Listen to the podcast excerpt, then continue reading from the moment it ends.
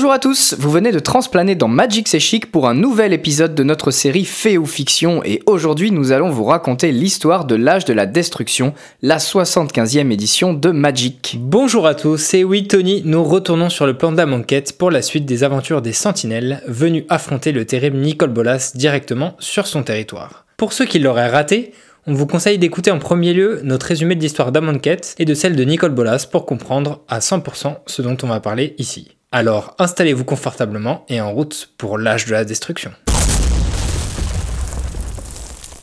Nous avons laissé les sentinelles Nissa, Chandra, Liliana, Jace et Gideon au moment critique où le second soleil d'Amonkhet passe entre les cornes immenses du monument à l'image de Nicole Bolas. Nos héros, accompagnés de Samut, viennent d'empêcher Jeru de mourir de la lance de la déesse Azoret qui lui promettait une place dans l'au-delà aux côtés du dieu Pharaon. Avant d'aller plus loin, nous allons faire un saut de 60 ans vers le passé. Comme nous vous l'expliquions dans l'histoire de Nicole Bolas, l'événement le plus impactant du multivers appelé la Restauration a grandement affecté tous les Planeswalkers en les faisant passer du stade de dieu vivant à des êtres mortels bien moins puissants. Suite à ce changement brutal, Bolas débarque sur Amonkhet avec seulement quelques jours pour mettre son plan à exécution. Sa puissance diminuait et il lui fallait un moyen de retrouver ses pouvoirs divins. On retrouve donc le dragon qui vole en surplace à l'extérieur de Nactamon, derrière la barrière magique qui protège la ville. À cette époque, les dieux d'Amonkhet étaient au nombre de 8. Ils repèrent rapidement l'arrivée du Planeswalker et se hissent sur les plus hauts monuments de la ville pour le repousser. Nactamon étant le dernier bastion de ce plan désertique, qu'il faut donc défendre. Oketra utilise son arc pour décocher des flèches en direction du Planeswalker qui se contente de jeter un regard moqueur pour pulvériser les projectiles. Pendant que les autres dieux essaient de mettre les humains à l'abri, Kefnet tente de soutenir l'Ekma, le dôme magique qui protège la ville. Mais il ne faut qu'un instant à Bolas pour réduire l'esprit du dieu bleu en poussière. Il profite de l'occasion pour traverser la barrière et séparer son corps de la réalité afin de préparer un sort sans être exposé aux attaques des autres dieux. Quelques instants plus tard, il fait jaillir une lumière sur toute la ville qui fait littéralement se dissoudre tous les humains en âge de marché. Ceci fait, il s'occupe ensuite d'oblitérer l'esprit des dieux pour les anéantir, le temps de mettre en place la suite de son plan. Après avoir capturé trois des dieux et resculté l'esprit des cinq autres à son envie, il décide de mettre en place une autarcie où toute la population travaillerait pour lui en son absence. Il compte aussi utiliser les morts conservés dans les cryptes pour en faire des esclaves et élever les bébés d'Amonkhet désormais orphelins. Il remanie également les traditions de la ville pour que les épreuves déjà existantes lui apportent désormais un flot continu de guerriers remarquables. Avant de repartir, Bolas érige un monument immense à l'effigie de ses cornes à l'horizon de Nactamon et l'enchante pour lui donner la même orientation quel que soit l'endroit d'où l'on observe. On comprend donc mieux pourquoi les cornes ont toujours la même apparence sur les terrains full art. Bolas laisse derrière lui une prophétie qu'il a lui-même écrite pour promettre son retour, on va vous la lire. Le second soleil passera entre les cornes à l'horizon et ainsi commencera l'âge de la révélation. Viendront ensuite l'âge de la gloire, l'âge de la promesse et enfin l'âge de l'éternité. Revenons maintenant à nos moutons avec les sentinelles. Il est maintenant l'heure de l'âge de la révélation. Tous les habitants d'Amonkhet, y compris les dieux, se précipitent vers le portail de l'au-delà, fous de joie et d'excitation quant au retour du dieu pharaon. Samut et Jeru courent également en direction du portail et le voient tout d'un coup s'ouvrir lentement. C'est la surprise qui est le premier sentiment qui parcourt la foule. Au-delà du portail, ils ne voient qu'un désert infini. Quelques instants plus tard, c'est une ombre gigantesque qui jaillit du portail. Un démon au corps de crocodile et aux ailes effilées, celui de l'ultime épreuve, de la mort dernière avant le retour du dieu pharaon, Razaket. Le démon se poste alors en vol stationnaire du portail et débute un rituel en faisant une entaille dans son bras. Une magie du sang qui transforme peu à peu l'eau de la rivière en bain mortel, étouffant tout être vivant dans l'eau ensanglantée. Une fois son incantation terminée, Razaket fait trembler la ville de sa voix en disant Je sais que tu es là, Liliana Aves, tu ne saurais m'échapper. Nicole Bolas avait en effet rencontré Liliana 60 ans plus tôt, lorsque les Planeswalkers commençaient à perdre leur pouvoir divin. Le dragon lui avait présenté quatre démons avec lesquels elle passa un pacte pour regagner du pouvoir en échange de sa servitude. Depuis, elle avait réussi à se débarrasser de deux d'entre eux, Cotopède et Griselbrand, et elle avait subtilement manipulé les autres sentinelles sur Amonkhet pour en finir avec Razaket. Les habitants d'Amonkhet se retrouvent alors séparés en deux masses, celle qui fuit et celle qui reste interdite par les événements horribles qui se déroulent sous ses yeux. Razaket vient se poster au niveau du portail désormais ouvert et continue à appeler Liliana qui se cache tant bien que mal parmi la population. Lorsqu'il la repère, un frisson commence à parcourir la Planeswalker. Peu à peu, son corps ne lui obéit plus et se dirige de lui-même vers le démon, de l'autre côté du fleuve ensanglanté. À cause du pacte que Liliana a passé avec Razaket, le démon peut faire ce qu'il souhaite de son corps et les tatouages qui le parcourent s'illuminent au moindre de ses ordres. Liliana est terrifiée car la magie du démon est trop puissante pour elle. Heureusement, Chandra, Gideon, Nissa et Jace, tout droit sortis de leur combat contre les adeptes d'Azoret, débarquent pour sauver la nécromancienne. Nissa invoque un élémental à partir de la végétation et de l'eau du fleuve, Chandra concentre ses boules de feu sur Razaket, Jace s'efforce d'affaiblir le contrôle mental du démon sur Liliana, et Gideon se charge de créer un bouclier d'invulnérabilité autour d'elle le temps qu'elle prépare sa riposte. Razaket se débat, mais il ne fait pas le poids contre 5 Planeswalkers. Peu à peu, il détourne son attention de Liliana et lui laisse l'occasion de ramener à la vie les animaux qui ont trouvé la mort dans le fleuve. C'est une horde de crocodiles, hippopotames, serpents et autres joyeusetés mort-vivantes affamées qui se jettent sur le démon à terre. Liliana s'immisce dans l'esprit des bêtes et leur transmet sa fin de vengeance. Il ne reste bientôt plus rien de Razaket quand les sentinelles supplient Liliana d'arrêter le massacre, chose qu'elle a du mal à faire tant son euphorie est grande. Il ne lui reste maintenant que Benzenlock à détruire pour être libérée définitivement de son pacte démoniaque, si elle le trouve un jour. Même si Razaket est mort, son rituel du sang a annoncé le début de l'âge de la gloire, dans lequel les dieux devront prouver leur valeur selon la prophétie. Suite au trépas du démon, les cinq dieux se regroupent face au portail de l'au-delà et constatent que l'eau du fleuve, maintenant changée en sang, commence à s'écouler vers l'intérieur de la nécropole d'Amonket. C'est alors que trois des sarcophages incrustés dans ces murs tombent en poussière et laissent apparaître trois créatures colossales. Les dieux voient peu à peu s'avancer vers eux ces trois géants au corps humanoïde, l'un supportant un corps de scorpion, le deuxième au corps fin et à tête de sauterelle, et le dernier avec une carapace de scarabée à la place de la tête. Le dieu de la force Ronas se rend vite compte qu'il fait face à des êtres immortels tout comme lui. Il s'interpose pendant qu'il se demande si ces titans représentent l'ultime épreuve dans laquelle les dieux devront prouver leur valeur au dieu pharaon. En un instant, le dieu scorpion se rue sur lui, et Ronas lui inflige un coup de son bâton qui aurait pu réduire n'importe quoi d'autre en poussière, mais la créature ne bronche pas. Après un échange de coups entre les deux titans, Ronas profite d'une occasion pour enchanter son arme de mana vert et parvient à transpercer la carapace du scorpion pour y appliquer un poison mortel. Quelques secondes plus tard, le scorpion chancelle et tombe à genoux. Ronas, victorieux, se tourne vers la foule et ses confrères pour prendre la parole. Mais avant qu'il ne puisse prononcer un mot, le dieu scorpion apparaît dans son dos pour lui planter son dard mortel droit dans le crâne. Le venin mortel du scorpion faisant peu à peu son effet, le voile magique liant Ronas à son monde commence à s'affaiblir et il retrouve peu à peu la mémoire. Il se souvient que les huit dieux existaient avant l'arrivée de Nicole Bolas et que celui-ci les a corrompus pour mettre en place son plan. C'est d'ailleurs ce moment précis qui est décrit euh, sur la carte euh, L'âge de la gloire, carte dotée d'un texte d'ambiance plutôt ironique, euh, disant que les dieux des épreuves eurent eux aussi l'occasion de se montrer valeureux. Le scorpion reprend alors son chemin sans broncher au milieu des hurlements de la foule et face aux quatre dieux restants. C'est alors que Ronas se relève et regroupe ses dernières forces dans son bâton avant de le lancer en direction de la bête en criant à ses frères que le dieu pharaon est la source de toute corruption. L'arme prend la forme d'un serpent au croc mortel, comme on peut le voir sur la carte La dernière bataille de Ronas, qui projette au sol le dieu scorpion. Parmi le chaos visuel et sonore, les dieux remarquent un bourdonnement étrange qui se fait de plus en plus fort. Ils tournent la tête et se rendent compte que le second colosse au corps de sauterelle invoque des essaims d'insectes qui commencent à dévorer l'Ekma, la barrière magique qui protège encore la ville de Nactamon de tous les morts vivants et démons de l'extérieur. Dans la panique, un son horrible se fait entendre et le dieu scorpion se relève encore une fois, un morceau du serpent de Ronas dans chaque main. L'âge de la promesse de la chute de l'Ekma a donc commencé. Le dieu bleu Kefnet se lance dans les airs pour tenter de soutenir la barrière magique, poursuivi par la sauterelle géante qui continue de répandre des milliers de criquets dans les airs. La quantité d'insectes recouvre peu à peu tout le dôme magique et plonge la ville dans l'obscurité. La puissance de Kefnet ne suffit pas et les sauterelles l'empêchent de la réparer à temps.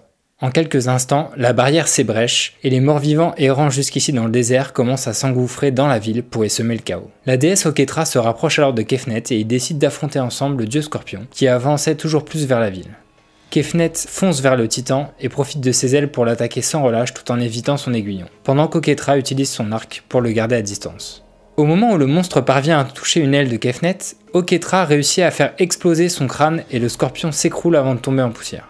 Kefnet, soulagé et épuisé, se pose mais se retrouve quelques instants plus tard face au corps réanimé du dieu scorpion, qui lui plante son dard mortel dans le crâne, et c'est maintenant lui qui s'écroule et ne se relèvera pas.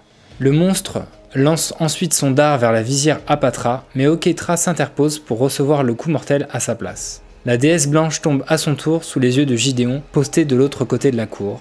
scène que l'on peut retrouver sur la carte Solennité. C'est donc un troisième dieu qui trépasse, et comme à chaque fois, les habitants de Nactamon et la déesse Azoret ressentent sa disparition via une douleur atroce qui les prend par surprise. La déesse rouge se retrouve maintenant seule avec Bontu, la divinité noire, pour protéger Nactamon. Azoret se jette au milieu des hordes de morts-vivants pour tenter de sauver le plus d'habitants possible et croise la route de la dissidente Samut, qui lui demande ce qu'il faut faire au milieu de cet apocalypse. Azoret lui rétorque qu'il faut survivre jusqu'à l'arrivée du dieu Pharaon, qui les sauverait tous. Bien entendu, Samut n'en croit pas un mot, mais l'heure n'est pas la discussion. Elle repart donc au combat, protéger son frère d'armes Jero. Quelques instants plus tard, l'atmosphère se trouble au-dessus du trône vacant du dieu Pharaon. La réalité semble se distordre jusqu'à ouvrir une brèche d'énergie, laissant place à un portail et, sorti du néant, Nicole Bolas fait enfin son apparition. Sous les yeux d'Azoret, le dragon pose pied devant son trône, constate rapidement l'étendue des dégâts autour de lui et sourit. Azoret est tout simplement médusé et terrifié, tentant de protéger les habitants qui l'entourent avec un bouclier de sable et de feu. Nicole Bolas regarde au loin, là où le dieu scarabée est apparu, et celui-ci n'a toujours pas bougé alors que les deux autres colosses sont bien affairés à tout détruire sur leur passage.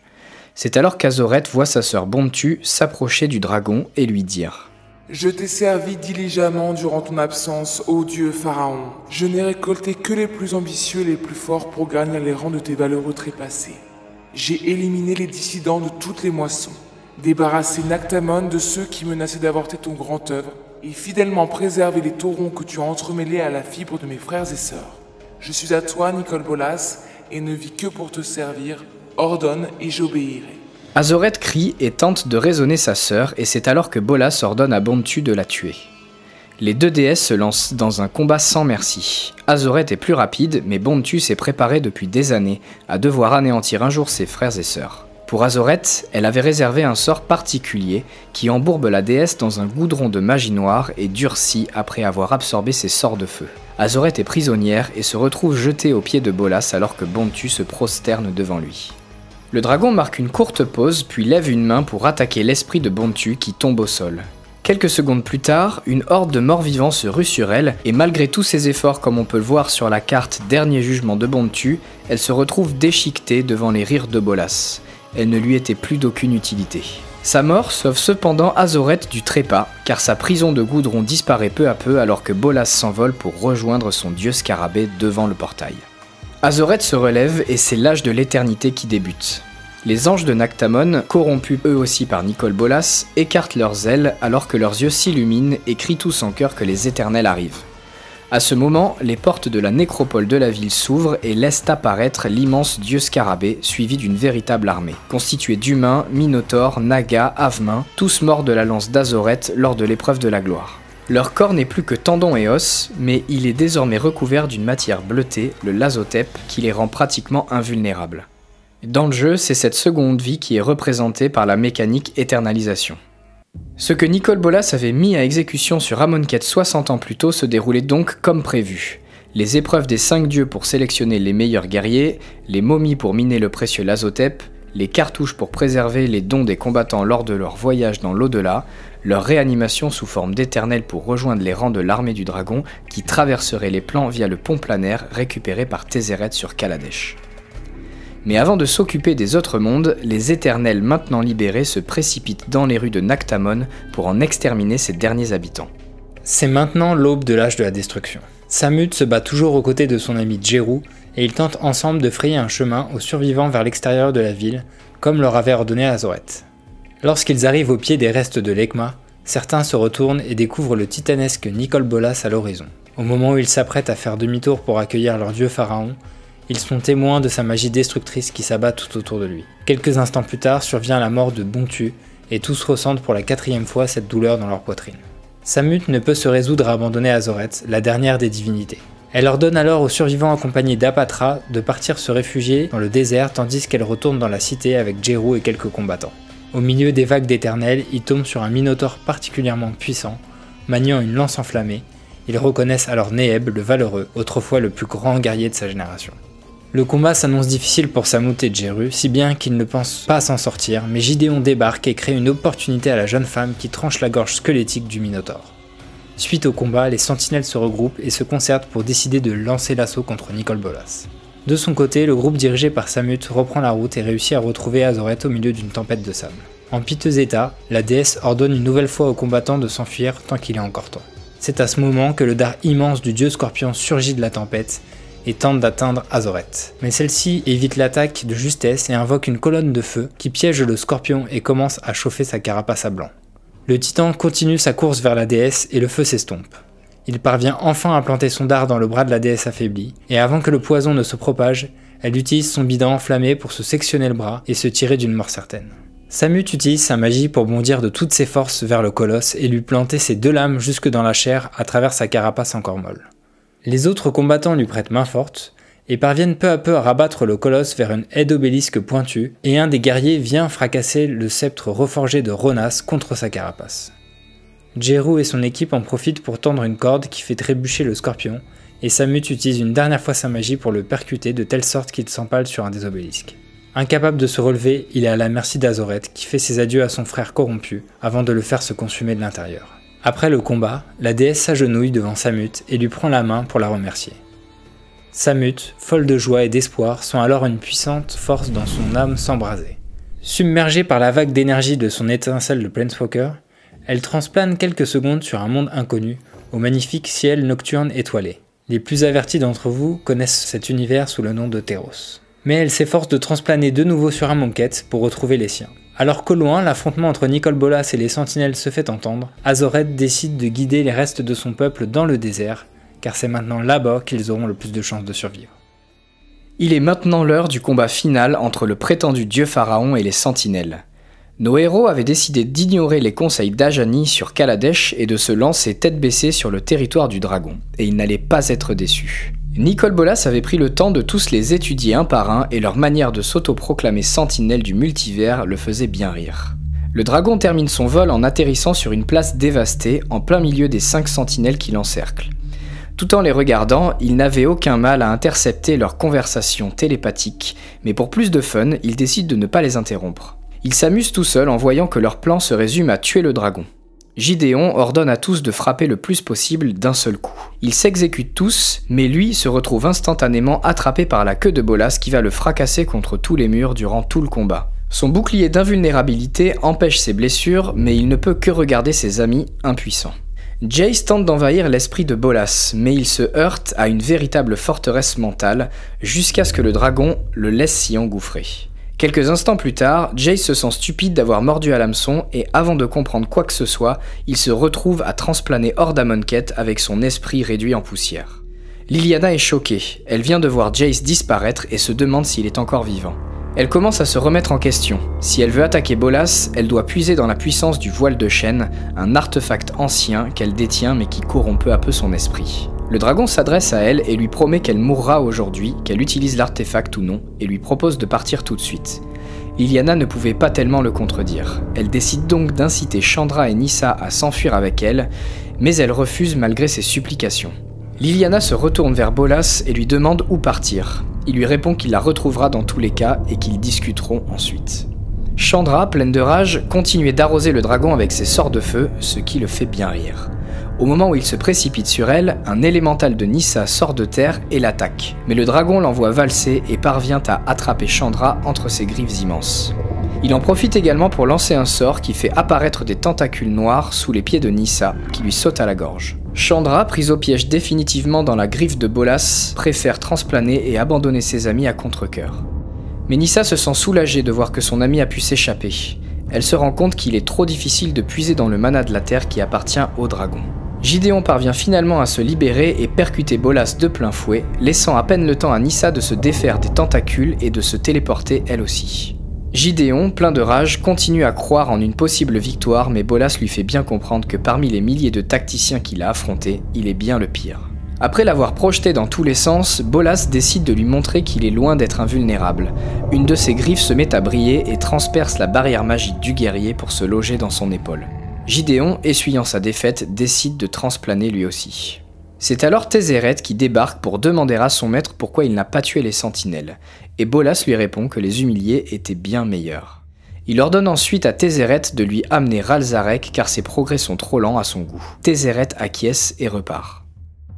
Alors on va faire une petite précision à propos de Ralzarek, qui est un personnage plutôt secondaire de l'histoire de Magic. C'est en fait un guilde mage euh, de la guilde Izet sur Ravnica. Il est rival de Jace Beleren, le pacte des guildes, notamment lors de l'histoire du labyrinthe du dragon. Ils entretiennent euh, depuis néanmoins une entente, on va dire, cordiale. Et on apprend donc à cette occasion que c'est un des nombreux serviteurs de Nicole Bolas, tout comme Tézéret, ou avant leur revirement, Liliana, ou encore Sarkhan.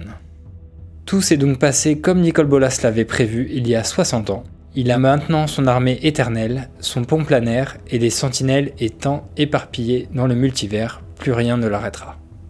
Donc pour une des premières fois, on assiste à une histoire euh, qui se finit plutôt mal pour nos amis euh, Planeswalker, surtout après avoir euh, terrassé coup sur coup trois Eldrazi.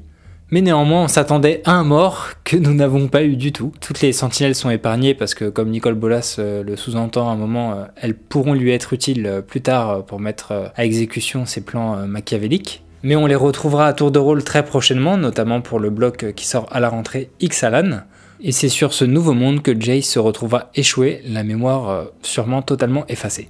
Mais du coup, Alvar, est-ce qu'on a des infos sur ce qu'il se passe après le combat entre les sentinelles et Nicole Bolas sur Amonkhet eh bien non, euh, l'histoire euh, intitulée L'âge de la destruction, comme la carte, s'arrête là où tu t'es toi-même arrêté, euh, c'est-à-dire Tézret qui s'en va sur les ordres de Bolas. Mais on a néanmoins une petite scène assez drôle où on voit le dragon maléfique taguer les murs d'Amonkhet avec des hiéroglyphes représentant les différentes sentinelles défaites au combat. Elle a été illustrée par Vincent Pross dans le Planeswalker Pack 2017 qui est disponible à la Comic Con de San Diego. On peut y trouver des versions spéciales donc de Jace, des tisseurs de secrets, Chandra, Torche de la Défiance, Liliana, Majesté de la Mort, Gideon des Épreuves et Nissa, Intendante des Éléments, représentés respectivement par leurs hiéroglyphes justement. Le tout couronné par la carte Nicole Bolas, Dieu Pharaon, où lui apparaît en train de mettre en œuvre ses grands talents de graveur menteur, si je puis dire. Et par ailleurs, il y a un joli poster qui va avec, illustré par Brandon Holt, euh, n'étant pas sans rappeler une des plus belles gravures de Gustave Doré.